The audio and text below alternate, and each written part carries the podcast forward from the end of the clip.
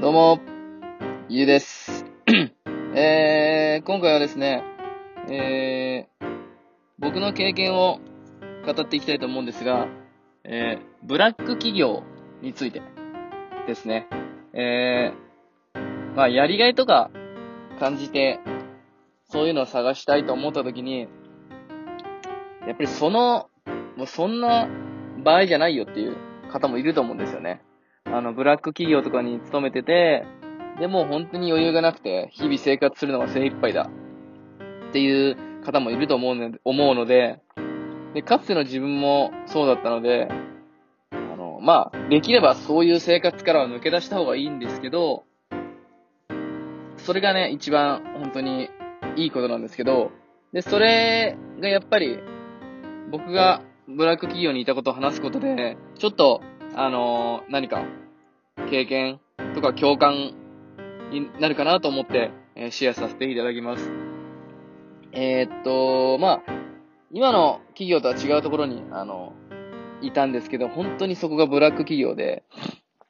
で、僕、大学は、あの、県外の大学に進学したんですけど、そこから、まあ、地元に戻りたいなと思って地元に戻ってきて、で、えーっと、地元の企業に就職したんですよね。で、まあすごいいわゆる就職氷河期って言われてたんですけど、まあ正直僕は、なんだろうな。そんなに面接とか試験とか苦じゃなくて、もう本当に大学の時、廃人だったので、むしろいろいろなところに出かけて行って、ちょっと楽しいなぐらいでやってて、で、まあ、ね、曲がりなりにも野球やってたので、その経験も話して、意外と企業とかも、あの、取ってくれたりししたので、そこはちょっと良かったかなと、野球をやってて良かったかなと思う、少しのメリットでもあったんですけど、で、そこででも何を血迷ったか、あの、まあ、前の実家が近かったという理由から、本当にそこの地元の中小企業に、あの、入社してしまったんですよね。してしまったって言うとあれですけど。で、そこが本当にブラック企業で、あの、ま、なんか、卸、卸業者なんですけど、住宅設備とか、例えば、あの、便器とか、その、TOTO とか、リクシル今で言うイナックスかんイナックス？んリクシル。あどっちだろう？どっちか忘れちゃ、忘れちゃいましたけど。えー、まあ、そ、そこの、まあ、例えば、便器、便器だったり、その、ね、水洗の設備だったり、あと、あと、パイプとかですね、水道管って、あの、今って、その、昔みたいに、まあ、金属のところもあるんですけど、その、硬化プラスチックって言って、塩化ビニールパイプみたいなのでや、やってるんですよね。で、それを運んだり、あと、もうすごい重いものも鉄の、鉄管とかも4メートルある鉄管とかを、あの、ロングのトラックで運ぶんですよ。でも本当にそれ力仕事で、トラックで、例えば、なんとか水道設備とか、そういう会社に行って、荷物を、まあ、荷物一人で下ろすんですよね。そこに全然人がいないので、荷物を一人で下ろして、もうそれもきついんですけど、下ろして、また会社に戻って、で、お客さんから来いよみたいな。でも来いよって言う前にも配達1日の量が半端じゃないので、終わらないんですけど、その配達中にもお客さんから電話がかかってきて、これ持ってきてくれっていうのもああったし、で、あ、そう、それで、工事現場とか、あの、マンション建設してる現場とか、で、家をね、作る前の現場とか、そういうところに行って、あの、まあ、物を下ろすんですけど、で、そういう工事現場とかに行って、運んで、で、例えば、その水道管だったらもう何十本も下ろすし、で、便器とかだったら、もう、ここに置いといてとか、例えば2階とか3階まで持ってってとか、あと本当に一番きつかったのが、アパートが、アパート寮みたいのがあって、そこにエアコンの室外機と本体を、そのドアのところに全部置いといてくれって言われて、で、それを全部自分でやって、もうどんぐらいだろう、12台ぐらいですかね。もうほんと腰が砕けそうになって、で、もう配達して、もうは、一日でできる、もう、尋常じゃない量なので、現場に行ってももうお客さんは、工事現場ってやっぱね、近隣のこともあって5時とかには閉まっちゃうので、で、も7時とか8時に行って真っ暗な中、ね、携帯の iPhone の光をかざしながら一人で物を下ろすわけですよ、力仕事で。もうそれも本当危ないと思いますし、もうそういうことやって、もうくたくたになって、本当に。で、やっぱりそういう環境を、会社もやっぱり、極力人員を割いてやってたので、な、人を増やす気もないですし、あの、中小企業なのでそんなお金もないの、ないんだと思うんですけど、で、やっぱり人間関係もみんな本当に忙しいのでひねくれてたし、てたし、で、注文を受けるのはそのジムの女の人なので、その女の人とかがもう本当みんなひねくれてて、もう、そういうコミュニケーションも本当に、もう、崩壊してた会社でしたね。本当に。で、上はそれを整える気も全然ないし、でもちろんここが痛いところなんですけど、あの、労働組合もなくて、だから、労働者側の立場が本当に弱くて、もう最悪な会社だったんですよ。で、一応土日休みとはなってたんですけど、実質は土曜日2時か3時ぐらいまでやってて、で、出てましたね。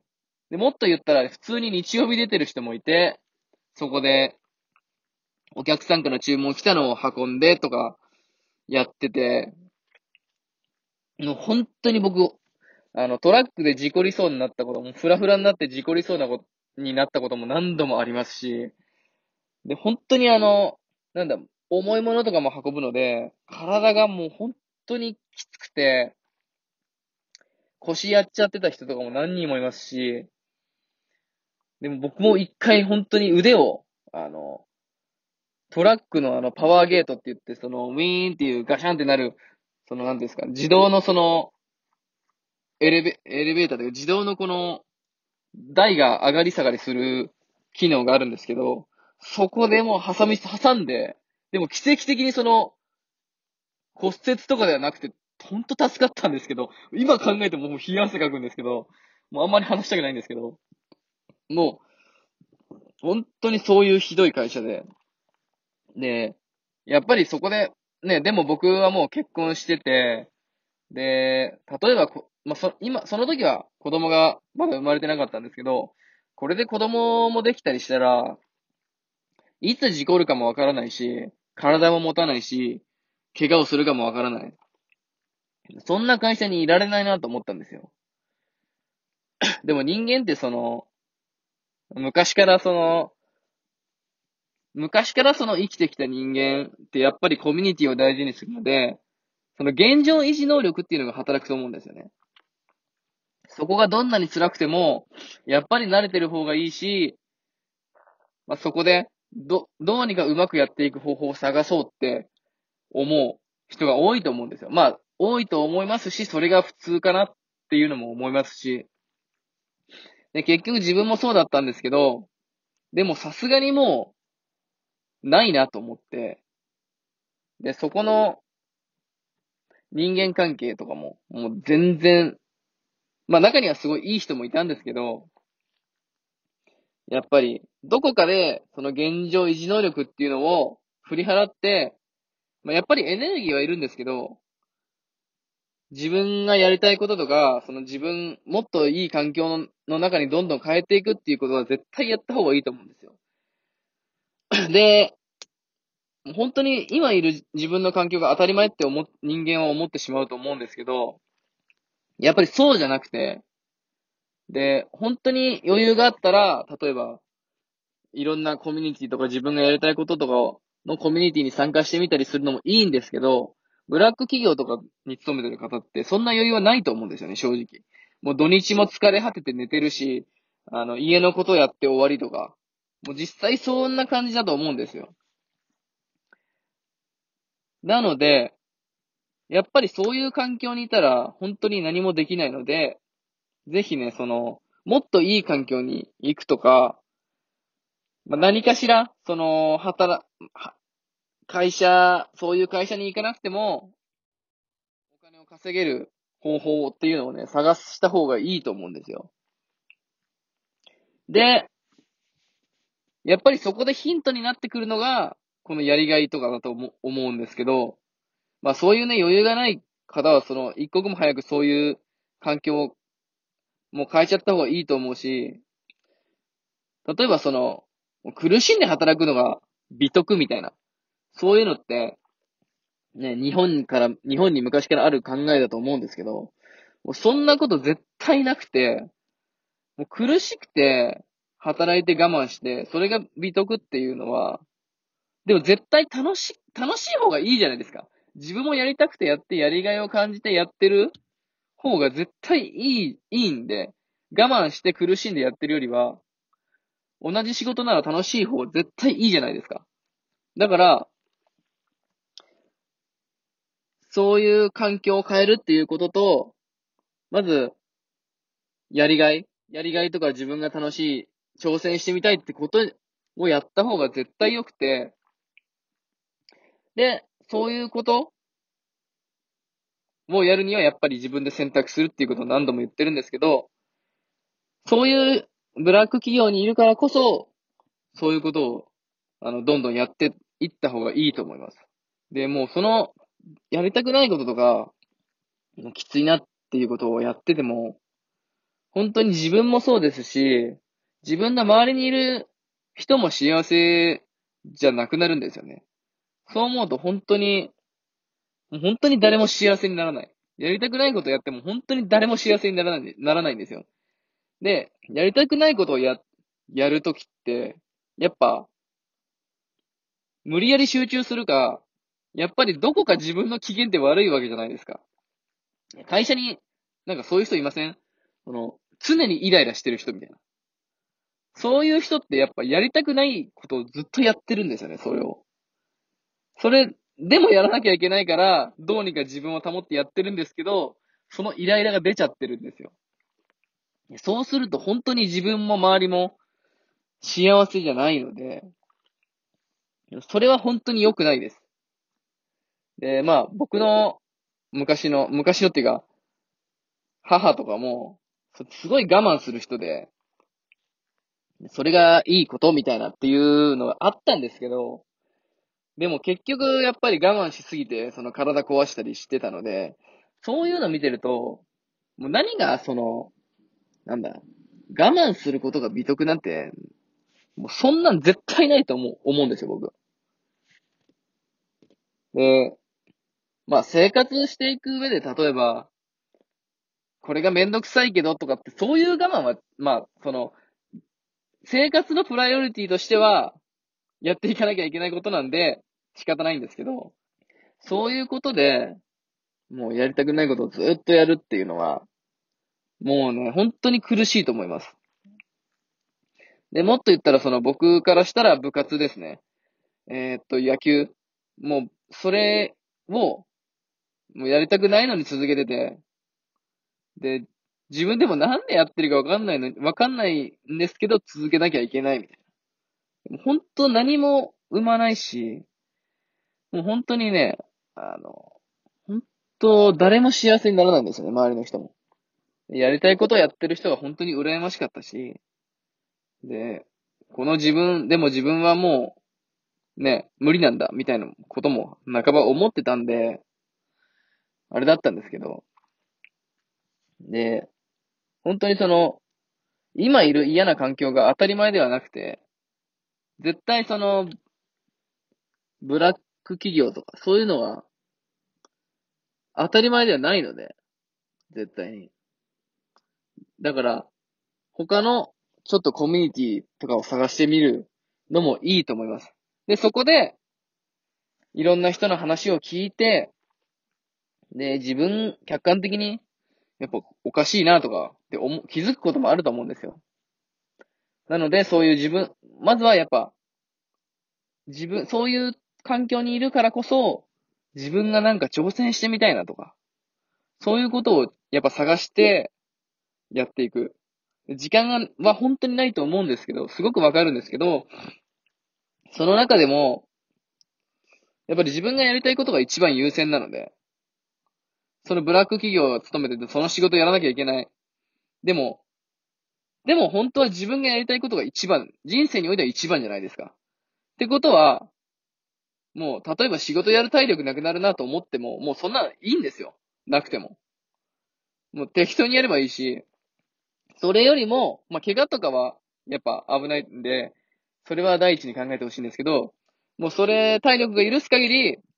自分のやりたいことをやる。そこにフォーカスしていった方が絶対いいと思います。で、本当に、まあ、野球から始まってそのブラック企業。で、僕は、もう嫌っていうほど野球をやって、やっていたので、で、そのブラック企業に入っても嫌なことを我慢する理由なんてないなとも、ないっていうもう精神はあったんですよ。なのでそこで変に、この日本の、あの、環境とか、あの、道徳に染まって我慢しちゃう人っていると思うんですよね。だから、そういう人たちには本当にもう言いたいんですけど、もうね、本当ね、我慢することに、その嫌なこと、自分がやりたくないことを我慢する、それはね、もう、本当に意味がないです。もう。例えば自分が挑戦したいなと思って、これやりたいなと思ってやって、我慢。その中において我慢するっていうことはわかる、わかるんですけど、それが例えば、ね、ちょっと苦しいことでも、よっしゃ、やったるぞ、みたいな、そういう、それ自体がやりがいにつながると思うので、あれなんですけど、そうじゃなくても自分で選んだわけでもないし、すべてやらされてること、そういうことは、なるべく排除していった方がいいです。本当に。で、人間ってその、意外と肉体は大丈夫らしいんですよね。その、疲れててもその体って回復するので大丈夫らしいんですけど、精神、精神が本当に、精神って本当に、あの、もう、疲労したら治りにくくて、だからどっちかっていうと、そっちのケアをして いかなきゃいけないんですよね。その人間の、例えば、その、労働、労働とか働く人たちにおいて、そういう人たちは体のケアももちろんそうですけど、精神的ケアをしていくことの方が重要、重要。で、もう本当にそういうのはもう、きつくなって自殺しちゃうっていう方もね、あの、ね、自ら命を絶ってしまう方っていうのもいると、いるじゃないですか。で、そういう人って、例えば、今日、その、電車にね、ぶつかろうとかって思うのもある、あると思うんですけど、そうじゃなくて、例えば、ホームにいて、あ、ここで、ここで飛び込んだら、今日会社行かなくていいなとか、ここで飛び込んだら、明日会社行かなくていいなとか、その、その目先の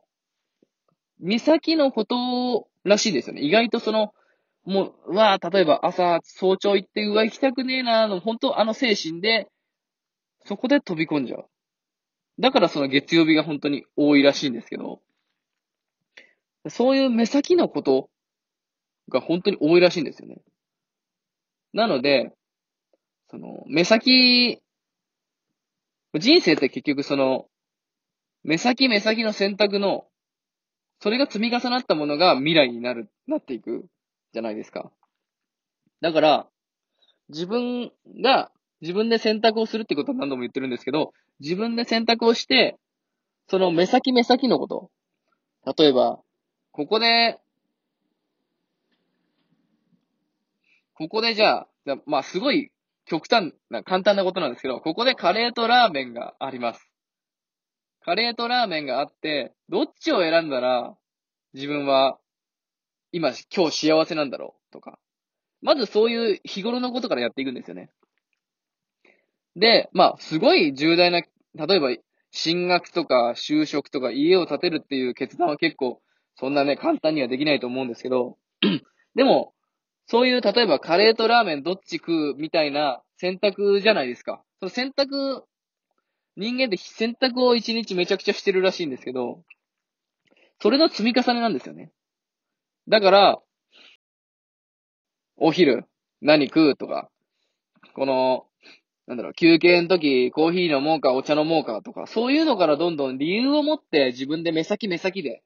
選択をしていく。